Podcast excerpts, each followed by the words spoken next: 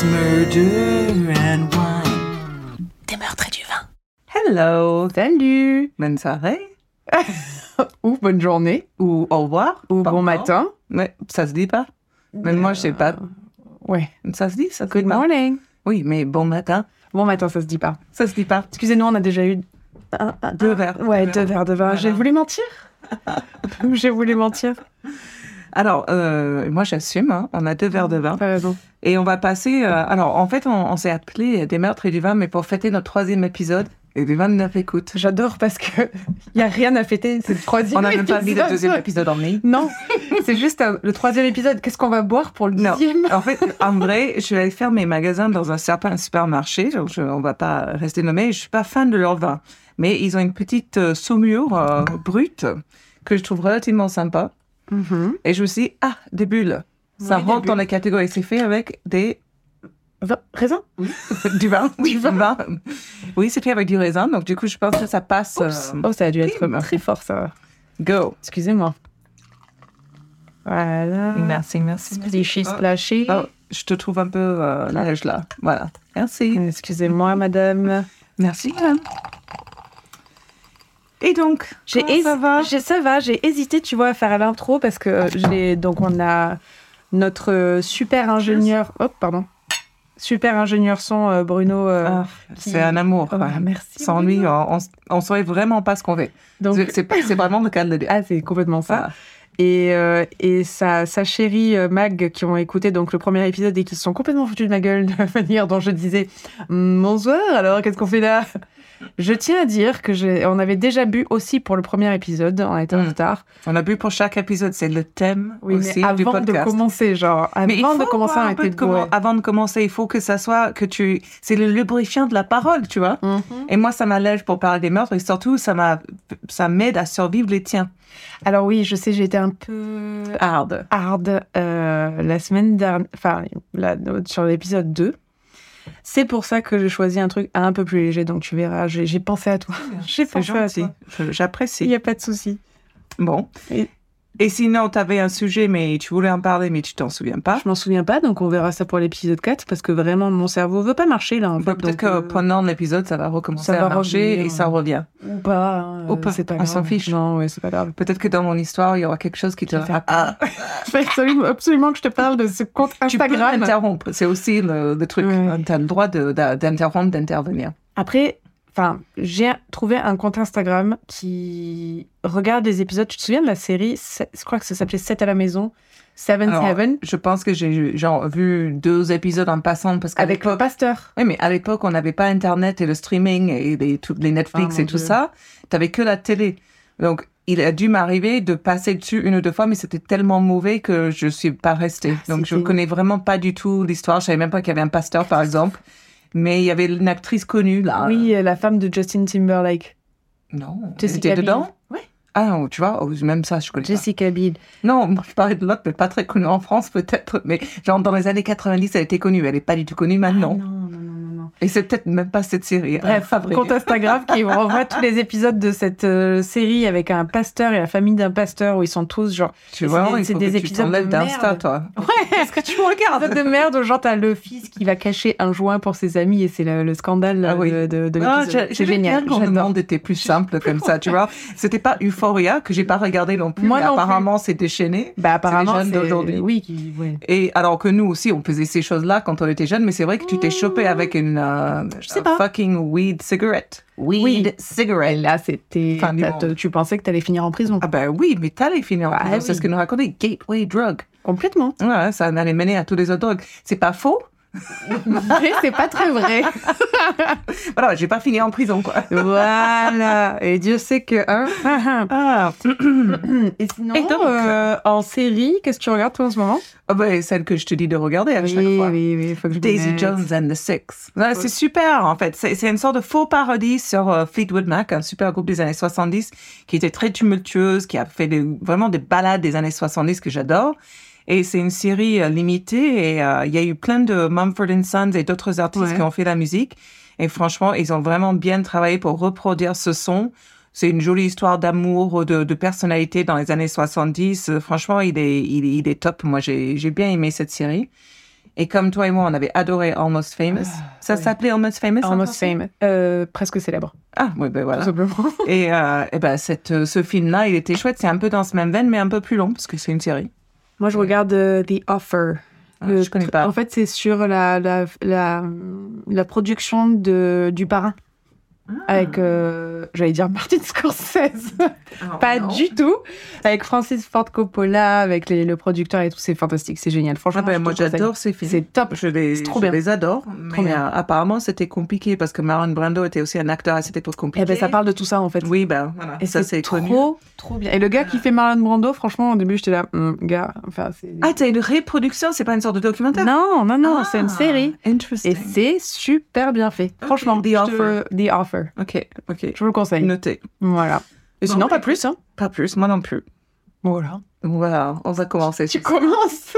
Alors, attends, attends, attends. Pourquoi claques. histoire de ce soir Ah. Alors, c'est une histoire française. Hey, Cocorico. Mais seulement parce que, franchement, euh, j'en ai marre de traduire en même temps que je suis en train de parler. Donc, je suis allée chercher une histoire française. Non, je peux traduire avant. Oui, il faut le traduire, mais j'ai pas fait ça les dernières fois. J'ai traduit non. pendant que j'étais en train de faire. Donc, c'est un peu compliqué et je me suis un peu emmêlé les pinceaux. Donc, euh, là, euh, ça sera mieux, j'espère. Et aussi, alors, ça, c'est une histoire rigolote. Je pense que je vais parler souvent de mon mari et son obsession avec les meurtres. Parce que, en fait, euh, il y a deux épisodes de Faites rentrer l'accusé où il connaît, où il connaît, non, où il a une relation. voilà. Non, Faites rentrer, c'est son vrai kiff. Mais il écoute, on l'a tous les jours, apparemment. J'ai appris après notre premier Tous épisode. les jours. Ah oui, oui, oui, tous les jours. Non, non, il adore. Ah ouais. Et donc, euh, là, c'est ce mec-là, en fait, c'est un, c'est un ami de son meilleur ami à mon mari. Il était son témoin de mariage, là, à son meilleur ami, et cet ami le connaît, ce mec. Oh, Donc, et il y a euh, une autre épisode de Faites rentrer l'accusé, mais chose que je raconterai jamais parce que c'est peut-être le pire que j'ai jamais vu. Mon mari vient de Millau dans l'Aveyron. Mhm. Et il a donc euh, connu une des personnes tuées et il y a une épisode de Faites rentrer, mais c'est vraiment très triste et c'est, moi, je, tu sais, j'arriverai pas. Donc celle-là, je l'ai choisie parce que euh, elle rentre dans le cadre des histoires que que je trouve relativement intéressantes. Ouais. C'est l'histoire de Edwidge Alessandri. Tu connais? Non, Alessandra Alexandra, je connais pas. Alors, j'ai puisé dans les sources affaires judiciaires. Bon, c'était nul à chier. euh, Enfin, bon, excusez-moi, c'était pas super. Genre, on fait attention à ce qu'on dit. Un peu. On a écoute, dit putain à peu près 28 fois. Ouais, c'était limite quoi. Toute l'histoire a été racontée assez rapidement, mais j'arrive pas à trouver l'épisode de Faites rentrer sans rentrer dans le truc où je dois m'abonner. Donc, non. Ah, ok, d'accord. Et euh, j'ai utilisé euh, quoi des articles de, de- dans le Parisien et puis mon mari qui s'est souvenu tant mieux que mal parce qu'il n'a pas de mémoire Hmm. un peu de l'histoire. Je peux pas le juger. Merci. Alors, dans la nuit du 16 juillet 2000, Richard Alessandri est tué à coups de fusil dans son lit pendant son sommeil. The end. Ouais. Merci, au revoir. C'était chouette. Maintenant, je peux juste boire. Quoi. Oui. Même pas besoin de me concentrer. Top. Non, c'est pas la fin, c'est le début. Alors, Edwidge affirme, donc Edwidge c'est la femme de Richard, ok. et donc elle affirme avoir été réveillée par le coup de fusil. Elle entend merde, le coup est parti, tirez-vous. Elle dit avoir vu un homme partir, mais elle ne peut pas le décrire. Bon, jusque-là, euh, rien Ouais. de d'extrêmement choquant. Donc, euh, Richard et Edwige, euh, mariés et femmes, ils vivent à Pernes-les-Fontaines, près de Carpentras, dans le Vaucluse. Ils ont une maison luxueuse où vit Edwige, son mari Richard, le, qui est le beau-père de Johan, donc le Mhm. premier fils d'Edwige, et leur enfant Brice qu'ils ont à tous les deux. Donc Edwige et Richard se rencontrent en 1982 à l'uni- l'université de Aix-en-Provence. Elle a déjà son fils Johan, mais elle tombe folle amoureuse de Richard et donc elle quitte son mari et se marie avec Richard. Richard Alessandri, c'est qui? Donc c'est le victime, mais c'est aussi un propriétaire d'un intermarché de 40 employés. C'est un entrepreneur connu, il est ambitieux, il est avisé, il est sérieux, c'est un meneur d'hommes, on, Mhm. raconte de lui. En fait, toutes les descriptions qu'on va voir de lui, euh, je dirais des accolades et de bonnes choses à dire de lui. Enfin, pas, pas grand-chose à dire de mal. Et Edwige, à leur rencontre, et puis même aujourd'hui, euh, était en admiration, selon euh, ses dits. Mais cependant, leurs réussites sont à deux. Edwige, elle travaille beaucoup aussi dans le supermarché qui, qui, dont ils sont propriétaires. Et les proches le, le reconnaissent également. Mais par contre, leur part dans les affaires sont pas égaux. Euh, 70% est retenu par Richard et seulement 30% par Edwige. Donc là, les histoires que j'ai lues ou entendues sont un peu différentes. Aussi, l'histoire que l'on rencontre aujourd'hui n'est peut-être pas le même que celle que les personnes ont vécue en 2000, forcément. L'histoire, euh, ça fait 23 années, donc peut-être que ça a Ouais, modi- été modifié. Euh, on disait à cette époque-là que Richard était en conflit avec son beau-fils et que Edwige le défend euh, tout le temps. Euh, mais Johan a aussi eu des, des réclamations comme quoi Richard était mon deuxième père. Donc euh, c'est un peu euh, deux histoires un peu en conflit. Donc là, on a le frère, donc il y a la famille de Richard qui en parle pas mal à la presse. Donc Loïc Alessandri, frère de Richard, il raconte les violences d'Edwige. Alors il raconte des bouteilles jetées contre le mur et un renversement d'un tabouli sur la tête de Richard. En gros, oui, exactement. C'est exactement ma, ma réaction.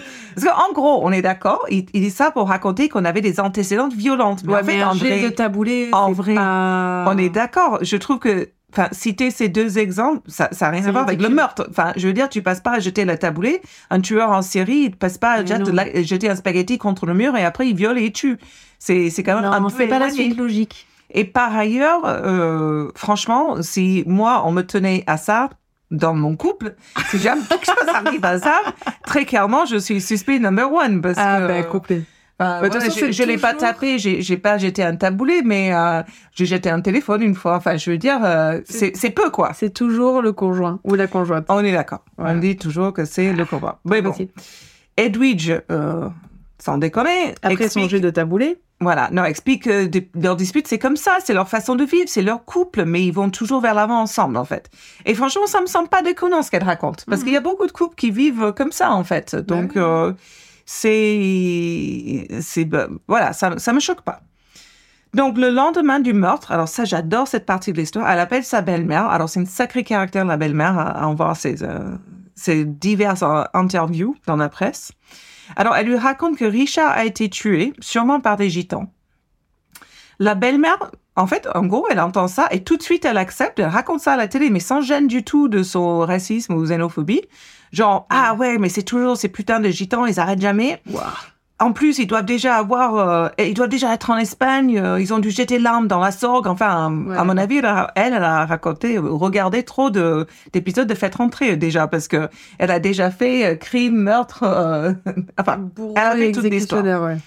donc, je trouve ça super bizarre la réaction qu'elle envoie vers la presse parce que en même temps, puis d'un même souffle, elle va raconter qu'en fait, ça tient pas debout. Donc, en fait, elle fait une face à sa belle-fille et une autre à la presse où elle dit ça tient pas debout parce que leur couple était terminé sur le point du divorce et qu'ils faisaient chambre à part. Mhm. Ce qui Ah. arrive. Bien sûr, bien sûr. Mais, et, et puis là, c'est intéressant aussi parce que Edwige, elle, elle confirme, elle était bien dans le lit de son mari ce soir-là, qu'ils avaient même fait l'amour. Et, bon, tu m'excuseras, je connais beaucoup de couples qui passent par des mauvaises phases Bah et oui. qui peuvent faire chambre à part, mais que c'est pas la fin de leur couple. Non, bien sûr. C'est voilà. heureux. Donc euh, voilà, en, en vrai, en fait, en tant que témoin, une belle-mère contre sa belle-fille, belle-fille, pardon, je trouve ça plutôt léger. Euh, Les belles-mères, souvent, ça se passe pas au top. Et euh, je je suis pas hyper surprise qu'une belle-mère a pas défendu sa belle-fille. euh, Ouais, voilà. ouais, ouais. Surtout qu'elle vit un moment difficile, la belle-mère, donc elle, elle cherche un, un coupable. Bien sûr. On est d'accord. Donc là aussi, c'est intéressant parce que les enquêteurs, ils pensent que le cadavre a été... Donc, alors, ils commencent à soupçonner, pardon, je vais revenir sur mes pas. Bien. commencent à soupçonner Edwige dès le départ, en fait, les enquêteurs. Évidemment. OK? Évidemment. Et là, les enquêteurs pensent que le cadavre a été déplacé pour le lit pour faire croire qu'il ne dormait pas seul. Et ils comptent ça comme l'élément le plus fort pour l'accuser, euh, Edwige. Mhm. D'accord? Le, le cadavre bougeait. Je, je ne sais pas comment ils le prouvent. D'ailleurs, j'arrive pas à trouver des infos. Ouais, ce que j'allais dire, comment tu peux dire que. Non, mais- On a- on ne trouve pas, dans ce que j'ai regardé en ligne, euh, des explications à ça. Alors, peut-être que le corps n'a jamais été bougé ou que Edwige, euh, quand fait, elle a poussé son mari voulant le réveiller ou Ouais, voir s'il était vivant. Enfin, voilà. Juste ça, quoi. Mais ce qui est vraiment super bizarre dans mon enquête, euh, super approfondie et professionnelle, Pardon. attention, ça, on va voir. Voilà. À aucun moment on parle des traces du sang sur Edwige ou dans la chambre. Et moi, j'aurais pensé, parce que j'ai regardé toutes les saisons de Dexter, même la nouvelle merdique qui est sortie. Horrible, la dernière. Voilà. Horrible, mais vraiment mal fait. Genre, des traces de sang dans, le, dans la neige. N'importe quoi, jamais on en parle. Bref, on- passons. Je, je reviens sur. J'adore Dexter. Donc, on parle pas du, du, du sang de Richard, ni dans la chambre, ni sur sa femme Edwige. Et, et il me semble quand même que ces éléments-là auraient pu démontrer par un corps bougé, il y aurait eu le sang qui glisse. Enfin, Mais quelque chose. quelque chose. Voilà. On n'en parle pas. Bref, Edwige a dit que c'est par la fenêtre que les tueurs ont dû rentrer. Mhm. Elle dit qu'il y a des pots de fleurs qui ont été bougés dehors. Mais la police, à cette époque, insiste que les traces des pots bougés, ça colle pas au dossier. Aussi, ils disent qu'il y a des pétales dans la chambre et que ces derniers sont intacts et pas écrasés. C'est-à-dire, les personnes auraient passé sur les pots de fleurs, ils auraient fait tomber les pétales, ils les auraient écrasés en passant, mais qu'ils sont intacts. Et donc, les enquêteurs soupçonnent une mise en scène. Peut-être que c'est cette idée euh, de mise en scène qui vont pas poursuivre deux pistes pourtant très importantes dans cette histoire. Des traces de pas dans le jardin et des mégots de cigarettes trouvés dans le jardin également. Ils vont gueule. pas les inquiéter du tout. Rien. Mais en plus, enfin, je suis désolée, mais quand tu rentres dans une fen- par une fenêtre et que t'as, on va dire, t'as, t'as, t'as, t'as raclé un bouquet ou un buisson de fleurs, Mhm. tu vas pas forcément après marcher sur la, sur la pétale que t'as fait tomber. C'est ridicule. C'est complètement Je sais pas, ridicule. Mais en fait, c'est- c'est-à-dire qu'ils ont, ils ont vu certaines choses et que peut-être que c'est vrai ce qu'ils ont vu, mais ils ont été négligents dans le sens qu'ils n'ont pas regardé d'autres choses en profondeur. En fait, ils ont fait leur, leur coupable de suite. Ouais, mais et on va le voir dans l'histoire. C'est là où il y a un souci. Donc, après quatre mois de l'enquête, euh, ils viennent euh, arrêter Edwidge, qui ne comprend pas comment ils arrivent à cette conclusion. Et les enquêteurs prennent son attitude, alors parce qu'il y a beaucoup de l'attitude de la femme dans ça. Tu vas voir que Edwidge, c'est c'est un bon suspect, en fait, au final. Et il la prend son attitude comme un défi, presque genre, comment vous avez su? Alors que, en fait, elle est pas du tout dans cette attitude, elle est choquée qu'ils euh, qu'ils arrivent à la- l'accuser. Donc, le 28 novembre, Edwidge et ses deux fils sont placés en garde à vue. Et comme ils n'ont aucune preuve matérielle, là, on est d'accord que là, il n'y a aucune preuve matérielle. C'est des soupçons, c'est des idées, c'est des opinions. Eh bien, c'est la seule manière qu'ils ont pour pouvoir les interroger, la garde à vue. Donc, au final, c'est qui qui garde à vue, qui craque? Mais c'est Johan, le fils, qui est un... Il doit avoir Il tout juste âge 18 ans, Ouais. tout juste. Au bout de 41 heures, 41 heures pardon, Wow. de garde à vue, il passe aux aveux, entre guillemets, et il accuse sa mère de meurtre. D'accord? Oui, et à un moment donné, il va donner ce qu'ils veulent. quoi. alors, passons sur le fait que l'interrogation, que la police, ils ont rien du tout. Donc, ils interrogent la maillon faible sans avocat, forcément. Il n'a pas d'avocat. C'est tout le temps comme ça. C'est pas surpris qu'il craque. Et puis, il faut parler aussi du fait, là, c'est un gamin qui voit sa mère, enfin, son beau-père qu'il connaît depuis qu'il est né, en fait, dans l'histoire, qui a été tué dans leur maison. Ça doit créer du PTSD pour toute la famille, lui, les jeunes inclus. Et que, en fait, ça doit être terrible ce qui lui arrive. Donc, qui, qui craque, c'est, c'est pas surprenant Non. du tout. Et en plus, il raconte une histoire, il raconte qu'ils ont caché l'arme, mais en fait, ils ne retrouvent jamais l'arme que, soi-disant, ils ont cachée. Et il dit aussi qu'Edwige lui a demandé de modifier la scène du crime. Alors, Edwige est forcément euh, formellement accusée après ça, mais elle, c'est magnifique. Sa première réaction, c'est d'envoyer une lettre à son fils, parce qu'apparemment, elle ne peut pas l'appeler.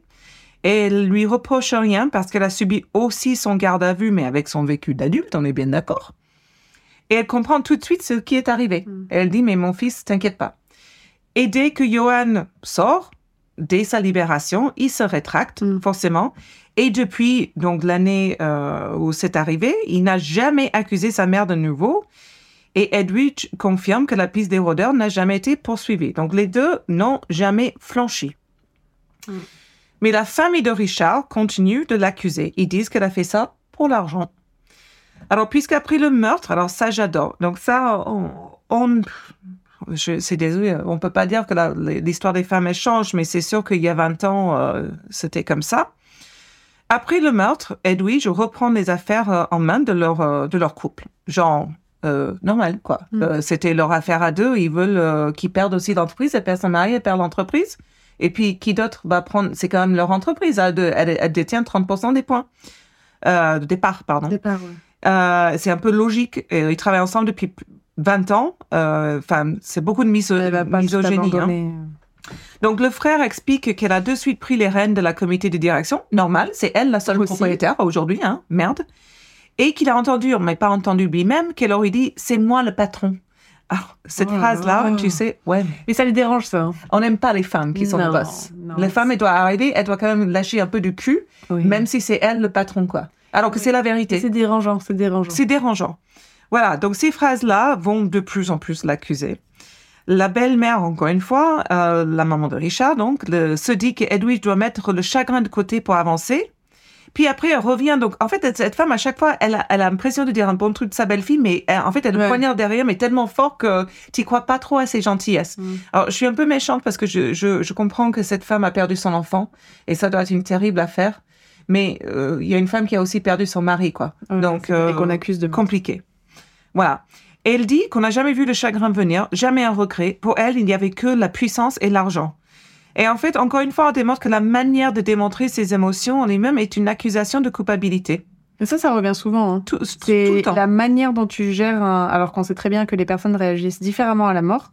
Au, au chagrin ou à tout. tout. Il y en a, il y a des personnes qui sont ça. immovables. Ben, moi, par exemple, je réagis bizarrement. Genre, je me suis Tout déjà vue en train de rire à des enterrements euh, parce que c'était nerveux. Et Mm. le- si j'avais été, euh, par exemple, si ça avait été mon mari euh, qui mourait et que je me serais mise à, à rire à l'enterrement, ben, j'aurais été suspect numéro un. Alors, plus je t'ai jamais quoi. raconté l'histoire quand j'ai vu la liste de Schindler. J'ai jamais vu. ça. Alors, j'étais avec deux copines au cinéma. Alors, moi, je me considère la personne normale. Je pleurais.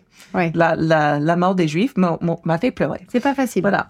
Moi, je pleurais. L'autre fille à côté de moi, mais genre euh, Impassible. impassible. Genre euh, aucune émotion, rien, pas une larme, rien. Aucune émotion. Et l'autre, elle ricanait tout le long. Je te raconte pas le manque de clash confort que j'avais le cinéma, aux listes de Schindler. Avec une meuf qui rigole. Voilà. Je dis, ah, mais c'est pas vrai, vous êtes des malades. Ouais. Voilà. Non, mais c'est ça. Et en Après, fait, j'ai continué à être leurs amis. Oui, c'est- ça- ça ça me gênait. Mais c'est ça, c'est tu réagis pas d'une certaine manière. Du Non. coup, tu es soit coupable, soit, euh, enfin, tu n'as aucune émotion et du coup, tu regrettes rien et c'est bon. C'est ça. Et donc, toujours aucune preuve matérielle, mais avec tout ça, plus Edwige, c'est, il faut le dire, c'est un coupable idéal. Elle est jeune, elle est riche, elle est belle. C'est le coupable.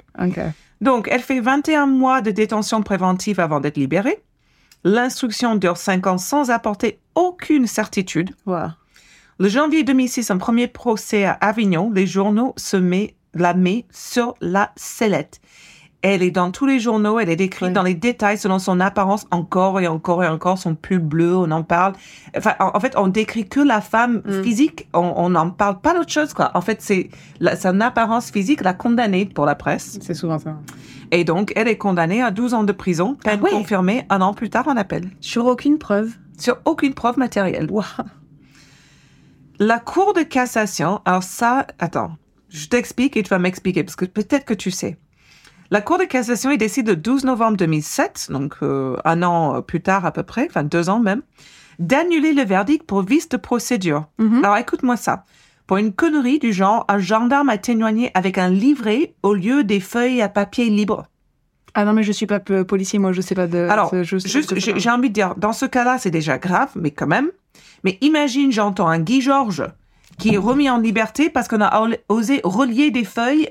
Euh, au lieu de- du coup, ah bon, il a tué Euh, une fille avec des excusez-moi. violets, mais bon, là, vos feuilles, il y a, il y a une, il y a une agrafe. Richard, pourquoi tu n'as pas fait impression recto verso C'est ridicule. C'est demandé. Alors, je la dois pas comprendre la loi. hein. Je dois pas comprendre. Je pense qu'il y a un truc à investiguer là. Moi, j'ai pas fait plus. Non, mais il y a, il y, a, il y a autre chose. Il y a autre chose, mais c'est ce que je m'étais dit. Pourtant, c'est dit dans plusieurs articles et trucs, donc je, je- je reste bouche bée. Donc, il se prépare pour le troisième et dernier procès. La belle-mère en particulier veut poursuivre ce procès. On peut entendre encore une fois qu'elle souffre, mais encore une fois, elle poursuit sa belle-fille sans preuve matérielle. Mhm. Euh, c'est quand même une- une- dans les années 2000, pas les années 50. hein. Ouais, c'est Mais cool. bon. Edwidge aussi s'attend à ce procès, parce que là, elle a été libérée, hein, mais elle souhaite que son innocence soit reconnue. D'accord? Ils n'ont jamais euh, arrêté de- d'essayer de prouver son innocence. Donc, nouveau procès février 2009 à Lyon, pendant lequel le président décide enfin de faire comparer cet ADN extrait des mégots des cigarettes au Alléluia. fichier national des empreintes génétiques. Mais, parce qu'il y a toujours un fucking mais, il n'attend pas les résultats de l'expertise pour boucler l'audience. Donc, le verdict tombe. Edwige est le trois- et troisième non. fois déclaré coupable et écope de 10 ans de prison. Mais Et non. quelques semaines plus tard, un autre verdict tombe. L'ADN du mégot de cigarette correspond à celui d'un homme déjà connu pour des cambriolages. Mais non. Oh Ah Alors Edwige ça, c'est pas l'exemple d'une euh, d'un procès bâclé, d'une enquête bâclée. enquête Backley, euh, tout le monde qui cherche le, sans jamais Ah. chercher le vrai coupable. Enfin, Backley, Backley, Backley. Attends parce que c'est pas fini. Vas-y. Donc, Edwige Alessandri est sortie de prison en 2010 en liberté conditionnelle. Donc, elle a passé un sacré temps. Et puis, Combien de temps, je- là, du coup, on est Ah, alors, du coup, Non, elle pardon, était condamnée. Elle avait 21 mois euh, la première fois, donc euh, on est sur presque deux ans euh, Deux après ans. le garde à vue. Après le premier procès, c'est jamais 2006 et c'était 2007, donc elle a passé quatre ans en prison quand même hein, dans tout ça. Là, en 2009, euh, février 2009, et ensuite elle sort en 2010, donc elle quand même elle passe cinq ans en prison au tout. Et puis tous les procès, tout le stress, tout ce qui va autour, La quoi. presse. Elle est, libérée, en liberté conditionnelle. Et depuis ce moment, elle se bat pour prouver son innocence. Et euh, elle est aussi euh, engagée dans un long parcours pour la révision de sa condamnation. Alors, euh, je, vais citer un, article express, enfin ça, ça, c'est vraiment la phrase. En octobre 2012, la Cour de révision ordonne un supplément d'information. Une fenêtre s'en trouve. Les investigations réalisées par la police euh, judiciaire de Montpellier, Hérault, dessinent une esquisse d'un nouveau scénario pour le meurtre de Richard Alessandri. La piste de l'agression à domicile par un groupe de cambrioleurs se rechauffe. Mais, lorsqu'un nouveau juge est saisi du dossier en 2013, les policiers de Montpellier ne sont plus invités à enquêter. Ce sont leurs collègues d'Avignon et les gendarmes de Cor- Carpentras, Vaucluse, qui sont chargés du dossier, c'est-à-dire la même brigade que celle qui avait opté pour la culpabilité d'Edwidge. C'est aberrant. C'est-à-dire, en fait, au circuler, il n'y a plus rien à voir. Donc, en gros, on met les mêmes enquêtes qui l'ont condamné pour pas que eux ils soient retrouvés à tort. Donc, on sait qu'il est quasi impossible de faire reconnaître les erreurs de justice. Tout le monde le sait. Donc, formellement, elle est toujours désignée coupable, malgré ça. Voilà, c'est les erreurs de justice qui continuent et on veut jamais, jamais rectifier le tir. Tu sais à Et quoi ça m'agace. Bah, c'est affreux. Tu sais à quoi ça me fait penser? Non. Au... À l'affaire de Avery. Tu te souviens ce truc là qui C'était un documentaire sur Netflix? C'était sur un meurtre en fait qui s'est passé dans une espèce de, de- aux États-Unis, euh, dans un endroit complètement paumé de redneck, redneck euh, possible. Et le gars, c'était, il, a il fallait un, un coupable, ils l'ont mis en coupable. Et pareil, que des erreurs. Ah de- oui, mais, ah oui, mais oui. Making a murderer. Make- yeah, but that was a great documentary. C'était super bien génial. documentaire. Par contre, ce documentaire, à mon avis, il était un peu, il n'était pas tout à fait honnête. Non, mais Et on le voit, il a quand même été retourné en prison. hein. Mais bon, Mais oui, parce que depuis le début, c'était. Je sais, il le cherche. on est d'accord. Mais il y a des choses que j'arrive pas, j'arrive pas à comprendre de cette histoire. cette affaire Non. parce qu'elle est Ah. super intéressante. Alors, on fait une seule épisode. Je pense qu'il faut faire un épisode toutes les deux Un parce que c'est énorme. Ah oui, c'est énorme. Mais après, c'était Mais- moi et Zaf, je me souviens, moi qui me couche genre 11 heures du soir au plus Ouais. tard, euh, là j'étais devant la télé jusqu'à Tu peux 2-3 pas heures du matin, même si je travaillais le lendemain, je pouvais pas me prêter. J'avais trop envie de voir cet épisode. Voilà. C'est c'est horrible. C'est horrible ce genre d'affaire, de toute façon, c'est affreux. Euh, C'est affreux. J'ai un truc à rajouter. Euh, Tu t'es souvenu? Non, pas du tout. non, j'allais juste dire que les bulles, c'est bon. Ouais. Mais par contre, quand on enregistre un podcast, c'est pas une bonne idée. Ah, ça fait... J'ai des gaz. J'ai des gaz, Max. horrible. Mon fils, il adore dire ça. J'ai des gaz et après, il te pète dessus. Oui, je sais, il m'a fait ça tout à l'heure. C'était sympa. Ouais, j'aime bien péter gens. Adoré. Bon, écoute, moi, je vous resserre. Et c'est... Resserre-toi parce que c'est ton tour. Ah, ben tranquille, tu penses à moi un peu. Bah, t'étais en train de parler, je peux vrai pas te- copine, quoi. T'es en train de parler. C'est vrai que tu as raison, mais bon, après, je, j'achèterai du vin la prochaine. Mon caviste était Ouais. fermé aujourd'hui, je suis passée. Le lundi, c'est nul. Parce que là, c'est dur des bulles. Écoute, tu vas survivre, Charlotte. toujours. Allez, Alors, moi, mon histoire, raconte-moi tout. j'appelle ça comme. Parce que moi, je suis de la génération euh, MC Solar, donc euh, La Belle et le Bad Boy. La belle et le Bad Boy. Donc, je vais parler de Lana Turner. Ok. Ah. Tu sais? Oui. Voilà. Euh, en fait, donc Lana Turner, pour ceux qui connaissent pas, euh, c'était une grande actrice hollywoodienne de l'âge d'or d'Hollywood. euh, vraiment, euh, euh, c'est quand on voit les espèces de photos en noir et blanc avec les sourcils en, en pont, euh, Mm. c'est- c'était ça. Un arc-en-ciel. En, en arc-en-ciel, exactement. Elle était connue pour son rôle dans Le Facteur sonne toujours deux fois, par exemple, où elle était très très euh, très très plébiscitée pour ce rôle. Euh, elle est née Julie Jean Mildred Frances Turner. Oh my god. I know. tout- toujours autant de. Enfin, Toujours tu veux plus dire les Américains. Il en a trois. Hein. Xavier. Attends, Maxime. Cl- Cl- Claude. Ça, c'est ce que Je je crois. sais pas, il y en a 40 000. Et là, ça fait beaucoup, mais en en même temps, ils prenaient les prénoms des parents euh, là-dedans. Donc, elle est née en 1921 à Wallace, dans l'Idaho. C'est la fille unique de John Virgil Turner et Mildred Frances Cohen. Sa mère l'a eu un peu avant ses 17 ans, normal à l'époque. Surtout dans l'Idaho. Exactement. Elle a une enfance euh, relativement normale hein, pour une famille middle, middle class, on va dire. Euh, son père était, j'aurais dû le noter parce que j'ai quand même regardé 1000 euh, documentaires sur dessus pour faire cet épisode et je me souviens plus ce qu'il faisait comme métier, mais on s'en fout en soi. Il avait un métier. On est, on est très précis hein, dans nos Ah, recherches. c'est c'est le- du professionnalisme de bout en bout. Et il jouait aussi aux cartes. Il était, c'était un bon joueur de, de poker et de craps, en fait, pour se faire un peu de- de- d'argent de, poche. Enfin, on est bon jusqu'à un certain point. Et, euh, ben justement, Tout le monde a la même histoire. voilà. Et un soir, son père est parti jouer. euh, Alors, il y, a, il y a un document qui dit au poker, il y en a un autre qui dit au craps, donc l'un des deux. Et il a gagné beaucoup d'argent qu'il a placé dans sa chaussette gauche. Et le lendemain, il est retrouvé battu à mort avec sa chaussure et sa chaussette gauche disparues. Oh my God. Et Lana avait 9 ans à ce moment-là et elle va être très touchée par cette cette forcément. perte. Bah, ouais, normal. Donc elle, affreux. elle- elle va déménager avec sa mère à Los Angeles pour essayer d'avoir plus d'opportunités d'emploi. J'ai envie de dire que entre Idaho et Los Angeles, Oui, il y a une sacrée différence. photo. Et en 1935, elle se fait remarquer en train de manger une glace, ou il y en a qui disent euh, boire un coca, par le responsable de la review euh, The Hollywood Reporter. Toujours une, un standard. Toujours un standard euh, actuellement. Euh, si c'était vraiment en 1935, elle a que 14 ans. On adore mettre les filles de 14 ans. Ouais. Mmh, c'est bien sexy euh, pour une enfant. euh, tu, veux- tu vas devant. Tu as déjà pensé à faire dépasse, cinéma euh, Mmh. poils sont pas sortis. On adore. Et elle, elle aurait célèbrement dit, quand on lui a demandé si elle avait déjà pensé à faire du cinéma, je sais pas, il faut que je demande à ma mère. Non, mignon. Mais c'était une enfant, quoi. Donc elle commence par faire de la figuration, puis le découvreur de talent et réalisateur Mervyn Leroy la prend sous son aile. C'est lui qui lui propose de changer son nom en Lana Turner et il la casse dans son premier film. Et euh, en soi, les retombées de son jeu sont assez positives. Elle était vraiment, elle a été euh, remarquée par son jeu aussi, autant que par euh, le fait qu'elle portait un, des sweatshirts un peu plus petits, trop petits, et que ça révélait ses formes. Donc elle se faisait appeler la Sweater Girl, la fille au pull vert, quoi. Fun fact d'ailleurs, Lana Turner, c'est la pin-up préférée des GI pendant la Seconde Guerre mondiale. Et je sais pas si tu vois ce truc en fait qui est la, est la sur pin-up la- sur oui, le nez sur des avions. Oui, oui, c'est elle. C'est elle, Tempest. Turner. Et Ah ouais, euh, donc c'est vois vous ce voyez c'est. euh, une pin-up euh, sur euh, qui est en maillot sur le, le nez des avions, c'était Lana Turner.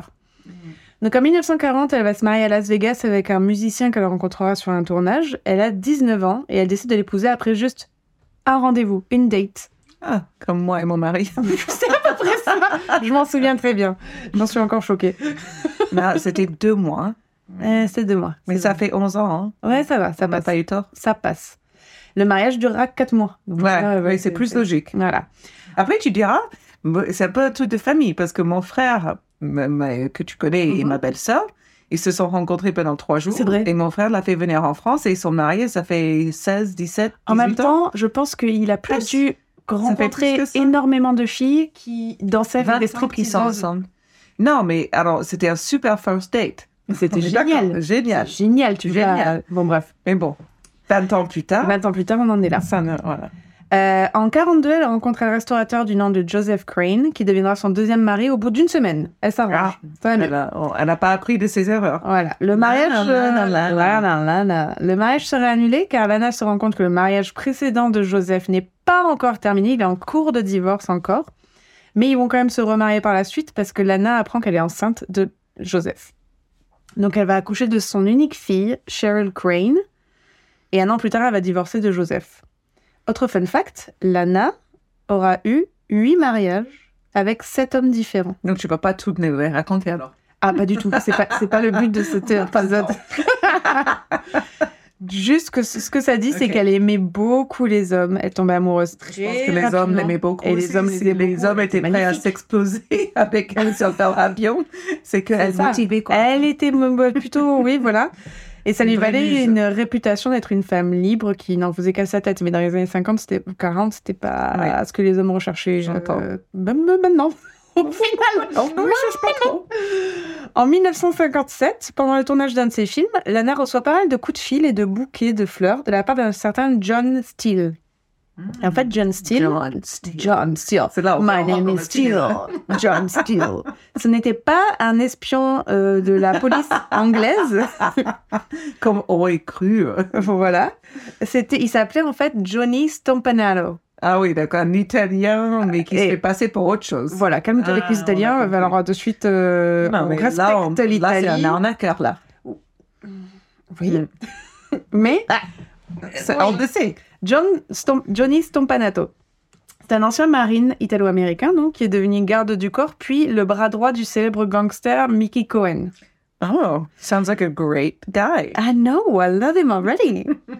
Mickey Cohen, pour ceux qui connaissent pas, euh, il a travaillé très étroitement pour Al Capone pendant la prohibition. C'était le, la- le enforcer de Al Capone, celui qui, veut- qui allait chercher les dettes en The gros. Terminator. Terminator. C'était en gros le Arnold Schwarzenegger de- d'Al Capone. voilà. Et euh, Moins, moins nu, moins musclé. Oh, c'est tellement bien. Cette scène, On incroyable. vient de les regarder tous. avec- Bon, Max, on les a laissé regarder jusqu'au 2. Attends, Max, Mais il a deux- vu quand même le premier où t'as... Le premier, alors, le et son premier, il est vieux. Hein. euh, Le premier, il est vieux. Il est, c'est un vieux film avec des vieux effets spéciaux. Le deuxième, quand il a fait, en, je crois, 91 ou 92, je sais plus l'année, il tient la route, ma belle. Il est trop bien, fait sûr. encore aujourd'hui. Non, Mais James Cameron, euh, chapeau. Excuse-moi, mais Titanic, tu es encore là. Alors, après, on est passé au troisième, on n'a pas laissé Max regarder. Zav, il a rien compris. il y a, eu beaucoup de, de voyages à travers le temps et l'histoire se complexifie, mais moi j'ai bien aimé. Ah non, le troisième était nul à chier, je reviens. C'est le quatrième, Genesis. Il y en avait quatre. Et je me suis endormie pour le cinquième. En fait, on était malade ce week-end, donc on s'est fait un week-end Terminator. Ouais, je vois ça. Pardon, Donc, c'était pas. Terminator, mais c'était, oui, voilà, euh, il était Mickey habillé. Cohen pour Al Capone. Mhm. Et Mickey Cohen, c'était un des deux rois de la mafia de Los Angeles dans les années 50. Donc. Mickey Cohen, en gros, faut pas s'y frotter. Ouais, faut, Et- faut pas le, le contredire. Non. Et Johnny Stompanato était euh, un, un bras droit de Mickey Cohen. Donc, un gars, John Steele. John Stompanato. Donc, pas une connaissance. Ça, ça sonne pas pareil. C'est mieux en italien. Donc, pas une connaissance très fréquent- fréquentable. Et il- Stompanato était connu pour être un playboy et il aimait être accompagné par des actrices hollywoodiennes. Il avait les numéros de téléphone de pas mal d'actrices de l'époque. Et c'est comme ça qu'il a commencé à contacter Lana. Alors, je t'avoue, j'espère que ça se passe pas comme ça maintenant. Hein Euh, des mecs qui stalkent des actrices et qui ont leur numéro de téléphone, je sais pas. J'ai envie d'y croire, mais j'y crois pas trop. Et il était aussi connu de la LAPD, car dans les années 50, il s'est fait arrêter euh, au moins un minimum sept fois de ce qu'on a dans les, euh, dans les euh, records. Euh, la LAPD et le milieu hollywoodien détestaient ce mec, mais pouvaient rien faire à cause de ses connexions avec la mafia, évidemment. Donc à l'époque, Lana connaissait pas forcément son lien avec la mafia de Los Angeles et elle commence à le dater. Et euh, Stampinato lui a apparemment dit, j'ai du mal à dire son nom, ça me perturbe. Son Stampinato, une fois qu'elle a compris pour qui il travaillait, il lui aurait dit Si je te l'avais dit au début, tu ne serais jamais sorti avec moi. Maintenant que je t'ai, je ne te laisserai jamais partir. Ça donne un C'est peu une- super mec. Ouais, ça donne vraiment Moi, j'aime la- euh, les histoires d'amour. Ça donne la suite, quoi. Ah ouais, c'est beau. Lana était mal, mal, Mal barrée. tombée. Mais après, Lana euh, disait qu'elle était attirée beaucoup par des, des, un peu des voyous comme son père, quoi. Ça, on en, c'est c'est tout un épisode sur les, le, les problèmes de type. euh, ouais. merdiques. Des mecs merdiques. Voilà. Donc leur, leur réaction était très chao- leur réaction, leur relation était très chaotique. Ils se battaient très souvent, forcément, ils se criaient dessus et ils se Mhm. réconciliaient passionnément juste après. Donc quelque chose de très sain. Hein. D'accord. Et aussi, Lana payait pour tout. Ah Ben, forcément. Bah oui, sinon a- c'est pas drôle. Alors, en même temps, il doit avoir des ronds, ce mec. Mais bien sûr qu'il doit avoir des ronds, mais c'est Lana Turner, elle en a plus que lui, je pense. Ouais. Donc, pas forcément. Je sais pas comment ça marche. je sais pas, il faudrait qu'on demande à des gens. Mickey Ben, en même temps, le gars, il travaille pour le plus grand gangster de l'État de Californie. Non, à mon avis, il devait avoir pas mal de Euh, thunes. qui ont vachement de thunes. Ouais, Donc, ouais. euh, Entre on va Hollywood pas ne la pas le payer pour être le droit d'Al Capone. Enfin, non, non, non. Ou sinon, on a grave exagéré son poste au Son sein poste, de, ça. euh, de le- du mafia. Et pendant toutes les altercations qu'ils ont eues, sa fille Cheryl, malheureusement, était témoin de tout. Une histoire dit qu'en 1957, elle tournait un film à Londres pendant que Stompanato était resté à Los Angeles et espérait que la distance allait aider à se sortir de cette relation. Sauf que Stompanato entend une rumeur comme quoi elle s'entend très très bien avec son costard. Donc Stompanato euh, book un avion, débarque sans prévenir sur le set, genre furieux, et il commence à étrangler Lana de rage. Il l'étrangle.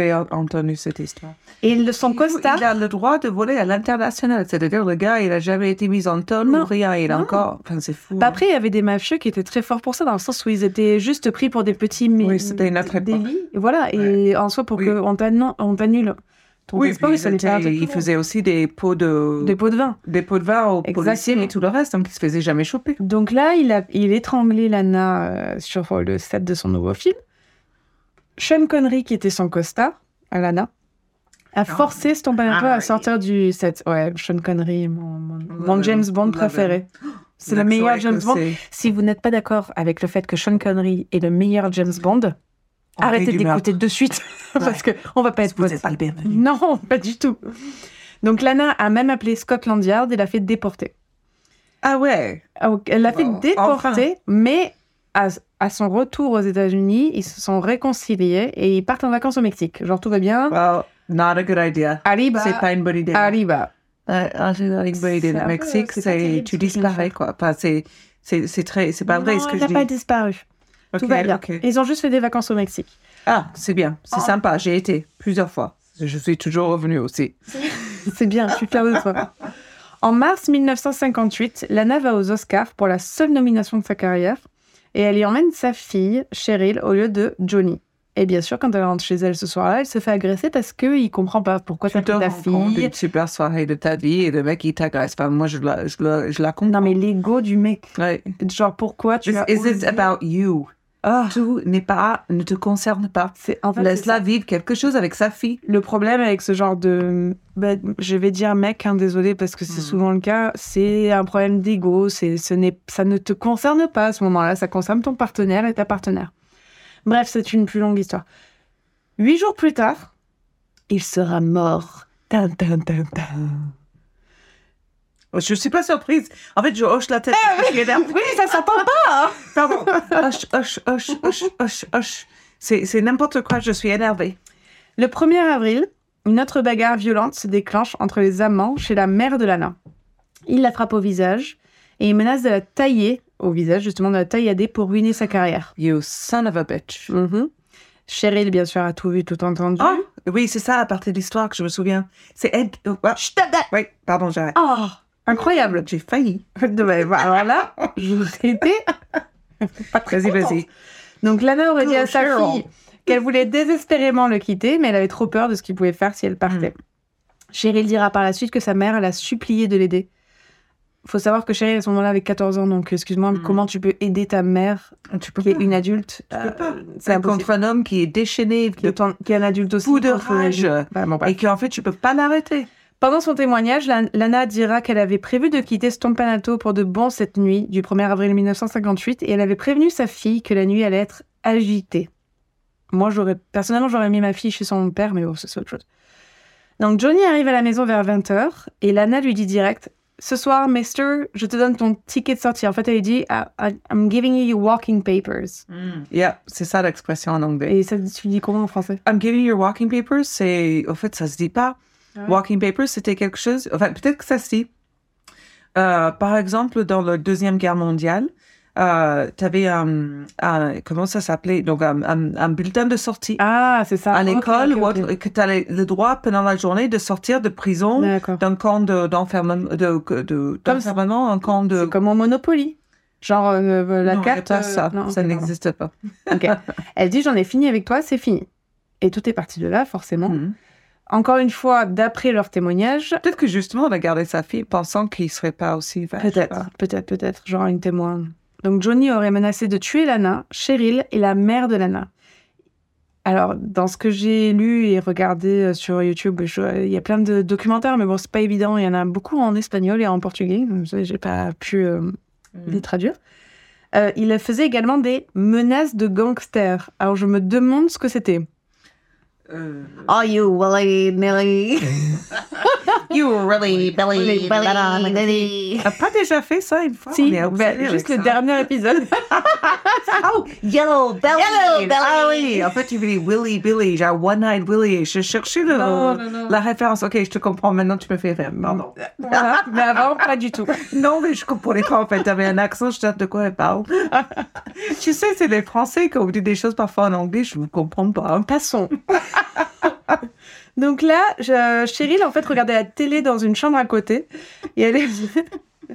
elle vient rapidement dans la chambre où se trouve sa mère. Mais lui- euh, sa mère lui dit Pars, sors. Ouais. sors, sors, sors. Donc Lana dit qu'ensuite, Johnny l'attrape par les bras et la secoue, tout en l'insultant. Nana dit? Oui, c'est au. c'est pas un procès, mais c'est un hearing après euh, où elle, Lana elle- Ouais, Nan- Elle est pas morte? Mais non.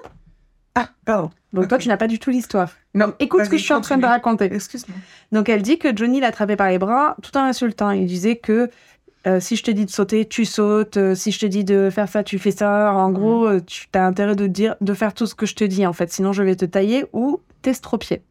Testropié, ça veut dire quoi? C'est genre te couper un membre, Ah, testropié, j'avais dit des pieds, tu coupais un pied. te couper ce que tu veux. D'accord. Donc Cheryl, à ce moment, aurait été euh, chercher à la cuisine pour... euh, Enfin, elle était dans la cuisine pour attraper un couteau que sa mère venait d'acheter, qui était sur un comptoir. Et elle dit, pendant le- l'espèce de procès qu'il y a eu après, il y avait un couteau sur le comptoir, je l'ai pris et je suis remontée dans la chambre. Je vois à ce moment la porte s'ouvrir violemment et je vois John venir vers moi avec ses mains en l'air.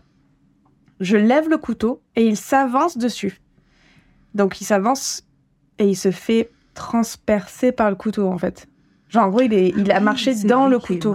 Il a marché dans le couteau. Et il a regardé et il a dit Mon Dieu, Cheryl, qu'est-ce que tu as fait? Donc Lana dit qu'elle a jamais vu le couteau. Elle croyait au début que sa fille l'avait pas frappé avec son poing dans l'estomac. Donc Lana appelle sa mère d'abord, qui elle appelle les secours. Donc tu vois, il y a des photos qui, euh, qui sont sur euh, Google. euh, Oh, Je- Google, Bing, on peut pas dire. Ouais, ou tous les autres plateformes. Exactement, Ecosia. Euh, donc tu vois un. DuckDuckGo Ça existe vraiment. Si, ça existe. Un médecin qui essaye de raviver Johnny en lui admettant de l'oxygène. Don't try too hard. Mais Johnny est déclaré mort. Ah, dommage. Ah, c'est trop dommage. Bad. Oh. Je pleure un petit peu. L'autopsie révélera que la cause de la mort est un seul coup de couteau qui a traversé son foie et l'aorte qui a provoqué une hémorragie interne. Donc j'ai envie de dire, Elle est forte. hein. Cheryl, franchement, Elle a une carrière. BG quoi. Elle a une carrière de ouf. Donc le père de Cheryl arrive sur la scène et sa fille lui avoue genre I did it daddy but I didn't mean to he was going to hurt mommy but I didn't mean to I didn't mean to. Je l'ai fait, papa, mais je voulais pas le faire. Je l'ai fait, papa, je voulais pas le faire. Je l'ai fait pendant un an, mais je voulais pas le faire. Voilà, des journalistes ont entendu C'est plus long en français. mais toujours je crois. Des journalistes ont entendu ses aveux et les ont publiés sur tous les journaux du lendemain. Genre I did it, I mean Papa, je l'ai fait, papa. Donc Cheryl va être entendue au commissariat de Beverly Hills, elle va être retenue retenue sous holding charge. Mhm. Je sais pas ce que ça dire en C'est une garde à vue. Voilà, sous garde à vue.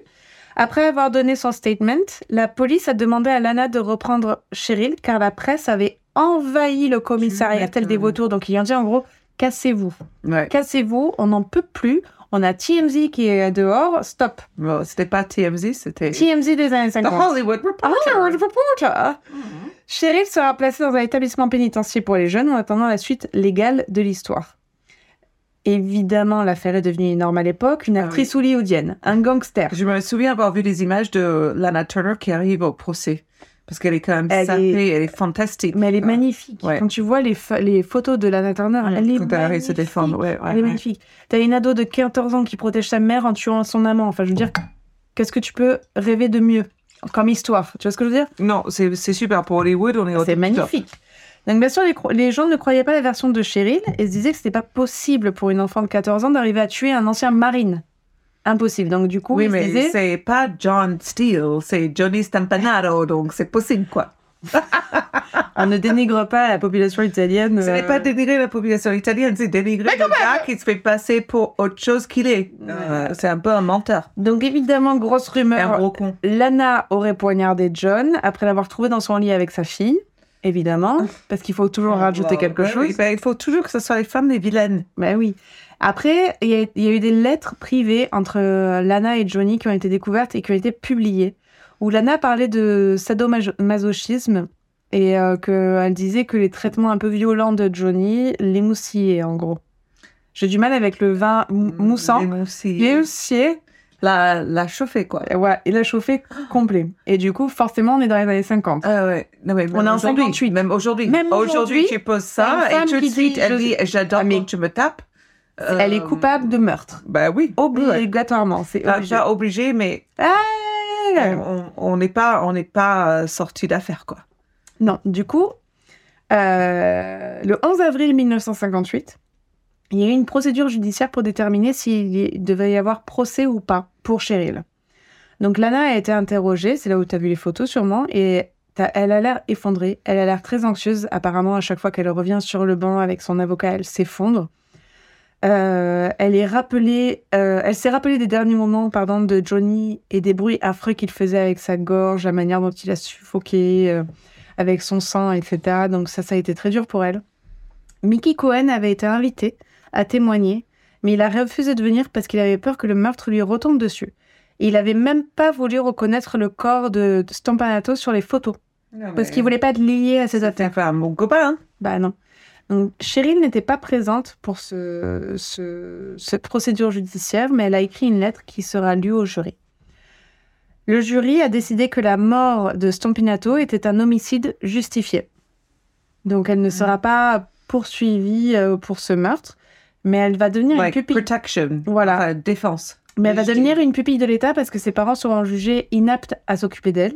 Et elle sera passée Ah dans un établissement pour jeunes et elle sera suivie en thérapie, etc. En même temps, je veux pas dire, euh, la mère elle se marie, enfin, là, je peux être d'accord. C'est une femme qui a une, euh, bah, une, une- une situation conflictuelle. Elle se marie et divorce huit fois. Elle se met avec un gars de la mafia. Donc, euh, illégal, drogue, meurtre. Euh, Il abat, euh, a- visiblement, elle peut parfois aimer ça, mais ne pas l'aimer. Quand elle décide de se séparer avec lui, elle protège pas sa fille, elle le met direct en- dans la voie dans le danger. Donc la, la fille, elle peut pas. Lana, elle choisit sa vie, c'est ça, ça m'égale. Mais un enfant, les mettre en face de cette vie-là, c'est pas juste. Donc euh, il y, a une- il y a une part où je peux comprendre euh, que. Lana a pas tout, peut-être. euh, Non, mais moi non plus. Après, ça revient sur toutes ces histoires de d'actrices hollywoodiennes, les mères et les, les filles, qui étaient assez euh, conflictuelles. On a Alors, par attends, exemple, à comment cette époque-là, on est drogués, les actrices aussi. Mais oui. Il faut savoir, pour les garder Judy filles, Garland et pour faire qu'elles se réveillent, pour qu'elles se couchent, pour faire les les... parce qu'à cette époque-là, il n'y avait pas de loi concernant tu vas filmer pendant 16 heures ou d'heures. Donc, on est réveillé, on est recouché, Mm-mm. on est drogué tout le temps. Donc, euh, il peut y avoir plein d'autres choses. Donc, je dis pas. Mais, Mais, il fallait même... quand même, il y a une protection de l'enfant qui est pas, à ma Non, qui est pas là. sens, complètement fou. Mais un historique avec les, les actrices hollywoodiennes de cette époque-là, genre, tu vois, je disais Ju- Judy Garland et Lisa Minnelli qui étaient com- Garland, c'est compliquées. compliqué cette histoire. Et c'est que des trucs comme ça, genre Bette Mais Midler. pareil, elle a été John Crawford. Bette Midler, rien à voir. Bette Midler, c'est à notre époque. Mais Judy Garland, par exemple, elle était sévèrement droguée. Donc, elle était devenue addict à cause des, des, des studios Hollywood. Et Euh, pareil, pense que- pareil, Monroe, pareil ça. Jane, euh, il me semble que... Mansfield Mans- non, oui, c'est la même époque de, de Marilyn Monroe. C'est un peu après. Là, ouais. on parle d'une femme, euh, Lana Turner, juste après, mais euh, juste, il y a juste après, je pense, enfin, peut-être que je me trompe dans les années, Non, mais c'est pas. euh, Judy Garland, c'est juste à peu près à la même époque. Genre, Mais euh, l'autre que tu as mentionné, ça vient après, hein, quand même. oui, oui, bien sûr, mais c'est un peu ce même délire de, de, de, de relationnel euh, mère-fille de cette époque-là, de ces Ah. actrices un peu. Bref. Oui. Donc, le frère de Johnny a plus tard déclaré que Lana n'avait pas tout dit et que la police a vite réglé l'affaire. En vrai, là, on a un gars qui pose problème à la LAPD et à Hollywood. Forcément, ils n'ont pas fait une enquête euh, poussée. Mm. Ils en avaient rien à foutre. C'était genre, ouf, Lana, elle a réglé le problème pour tout le monde. Attends, elle a quand même un procès extrêmement médiatique Oui, où elle mais était en- des- sur les unes des journaux. Elle a un subi. procès. Elle a subi. Oui, mais c'était même pas un procès. Elle a subi sur toute la presse, mais c'était pas un procès. C'était Oui, vraiment elle une a subi. Et judiciaire. pour une fois, la presse était de son côté. Oui, mais la, la, la police, elle a dû faire genre, Eh, merci Lana, bisous. Mhm. Donc, euh, elle s'est débarrassée du mec pour la LAPD, c'était parfait. Dans les années à venir, des proches de Lana auraient déclaré qu'elle aurait avoué que c'était elle qui avait porté le coup fatal. Donc en fait, on sait toujours pas si c'était Ouais, Lana. Hollywood, les gens ont raconté une histoire Voilà. pour gagner des thunes. Exactement. Moi, je pense Bien que c'est clairement sa fille qui l'a fait. Et parce que sa fille a toujours dit, jusqu'à sa... Elle est pas morte, je crois, Cheryl. Mais jusqu'à aujourd'hui, elle a toujours dit, c'est moi qui l'ai fait, c'est moi qui l'ai fait, c'est moi qui l'ai fait. En fait, le mec, il était abusif, etc. Et son coiffeur, le coiffeur de Lana à l'époque, Eric Root, qui a écrit euh, d'ailleurs des livres là-dessus, a dit qu'elle lui avait confessé, suite à une soirée dans un hôtel, elle a dit j'ai tué cet enfoiré et je le referais si je devais. Et apparemment, elle lui aurait demandé de publier cette information si elle mourait avant lui pour innocenter sa fille. Mais lui, il s'est clairement fait un coup de pub de cette information. Donc, est-ce que c'est vrai, est-ce que c'est faux? Moi, j'ai du mal à... Mais bon, bref. Bon, après, si je suis entièrement honnête, euh, si le gars l'a batté et que c'était aussi violent que ça, je pense pas que c'est une meurtrière. Non, moi je, moi je pense vraiment que c'est ce qui s'est passé. En fait, les deux ont été assez clairs sur ce qui s'est passé et euh, elles ont été. ça? Bah, en fait, Lana a toujours dit ce qui s'est passé et Cheryl a toujours dit ce qui s'est passé. et Ça a jamais. Oui, moi je pense que ça, ça doit être la vérité parce que les gens qui viennent à Hollywood et qui racontent une autre histoire pour faire la une des journaux, on est d'accord Ouais, qu'il y en a plein. Ouais. Donc après toute cette affaire, donc tout le monde a été euh, en gros innocenté entre guillemets. Euh, Lana s'est encore mariée deux fois, dont une fois avec ça tu vas kiffer, avec un, un hypnotiseur qui avait un faux doctorat. Ah, ouais, bien sûr, Génial. pas- ah, elle change jamais. Enfin, Lana, elle met le même manteau depuis Voilà. le début. Voilà. Que ça soit le premier ou le huitième, c'est le même. Chef's kiss. Hypnotiseur avec un faux doctorat. Moi, je vois un hypnotiseur qui me dit qu'il a un doctorat. Lana, Lana. Je dis, prends-moi. Alors, notre prochain truc, c'est toi qui t'occupes de Insta et tous les autres réseaux sociaux parce que j'y suis pas. Mais le prochain, ça sera Lana, Lana, Lana, what the Fuck. Donc, euh, elle a également tourné des films encore, donc elle s'est pas arrêtée, sa carrière n'était pas terminée. Il y en a un qui a très très bien marché, euh, où euh, d'ailleurs il y avait eu, en fait, elle a, hum, comment dire, elle a pris des parts sur ce que, sur les, les dollars, sur les bénéfices que ça allait avoir, et elle a, elle a touché énormément parce que ça a très très bien marché, alors que personne n'y croyait, mais c'était un peu trop autobiographique. Au goût de sa fille, c'était genre une femme qui s'entendait pas, il y avait une relation conflictuelle avec sa fille et tout. Ah oui, je, ça me dit quelque chose. Madame X, je crois que ça s'appelle. Et euh, donc ça, voilà, ça, ça a un peu compliqué, on va, on va dire, leur relation.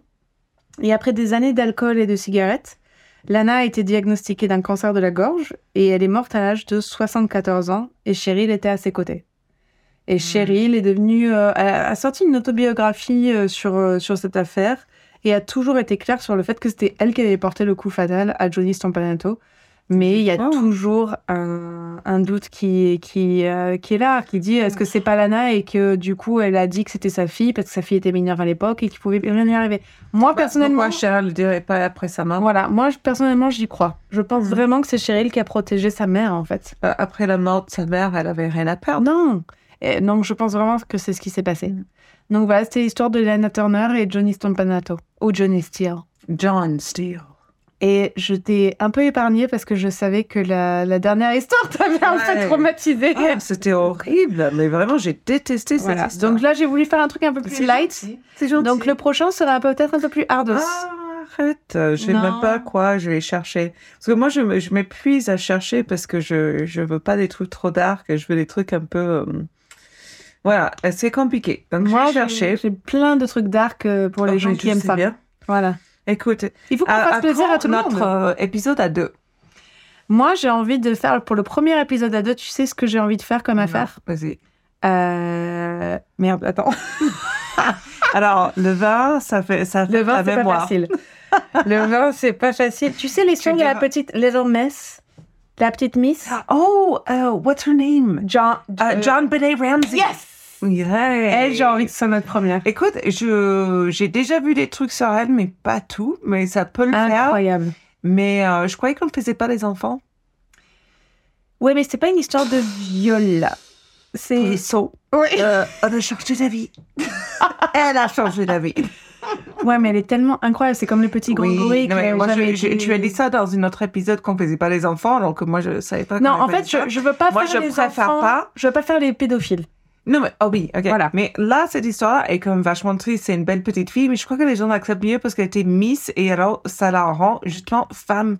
Et justement, ça m'agace. C'est affreux. Ben oui, c'est-à-dire le fait de lui peindre le visage lui a fait une femme. Garde et du ça. coup, on en parle. Garde tout ça pour quand Ah, on mais ça. Parce que cette affaire est. Je pense qu'il y a beaucoup de choses à dire sur cette affaire. Parce que la manière dont ça a été Mais traité. on peut faire le petit Grégory si tu veux. Allez, moi, Parce que cette histoire, elle m'a.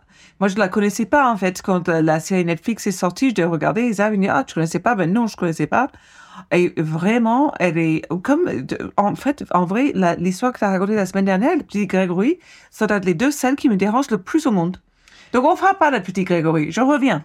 Pardon. Moi, je pense que le petit Grégory. Oh, on a et- dit non. J'ai dit non. Et euh, Jean-Benet euh, Ramsey. Ramsey, c'est très, très euh, équivalent dans le sens où il y a eu des gros, gros problèmes de de- de- de- d'enquête. Oui, oui, oui. Ah, ouais, ça, c'est clair. Donc, je, Mais je bon, pense que c'est John intéressant. Ramsey, c'était plus récent, je pense, que le petit Grégory, non? Je sais plus. Euh, Non, je pense que c'est à peu près la même époque. Bref, merde. Mais c'est assez intéressant dans le. dans- Allez, les flics. Allez, les flics. Non, voilà. Merde. Non. Tu peux leur dire notre euh, webmail euh, Alors, que- J'ai posté un petit truc sur Instagram. Si vous nous suivez pas, suivez-nous sur notre page Instagram des meurtres et du vin. On est aussi sur Twitter. Et je crois que j'ai Ah, réussi. Tu as fait faire Mhm. marcher Twitter Oui, c'était pas facile. Ok. J'aime pas trop. Et euh, je crois que j'ai réussi aussi à faire une page Facebook. Mais euh, sur Instagram, c'est là où je serai le plus active parce que c'est pas facile. Hein, euh, et c'est si vous avez des, des histoires, des, des, des histoires de votre, de votre ville, village, etc. et que vous voulez nous en parler, euh, vous pouvez nous écrire à des gmail.com et nous, on se fera un plaisir de lire votre histoire en ligne et éventuellement de la raconter. et de la raconter et peut-être de la résoudre. Euh, comment te dire? Vous dire, pardon, je vous ai vous tutoyé. Donc, Euh, oui, voilà. peut-être pas, mais en tout cas la raconter sur. Et après, on est sur toutes les plateformes.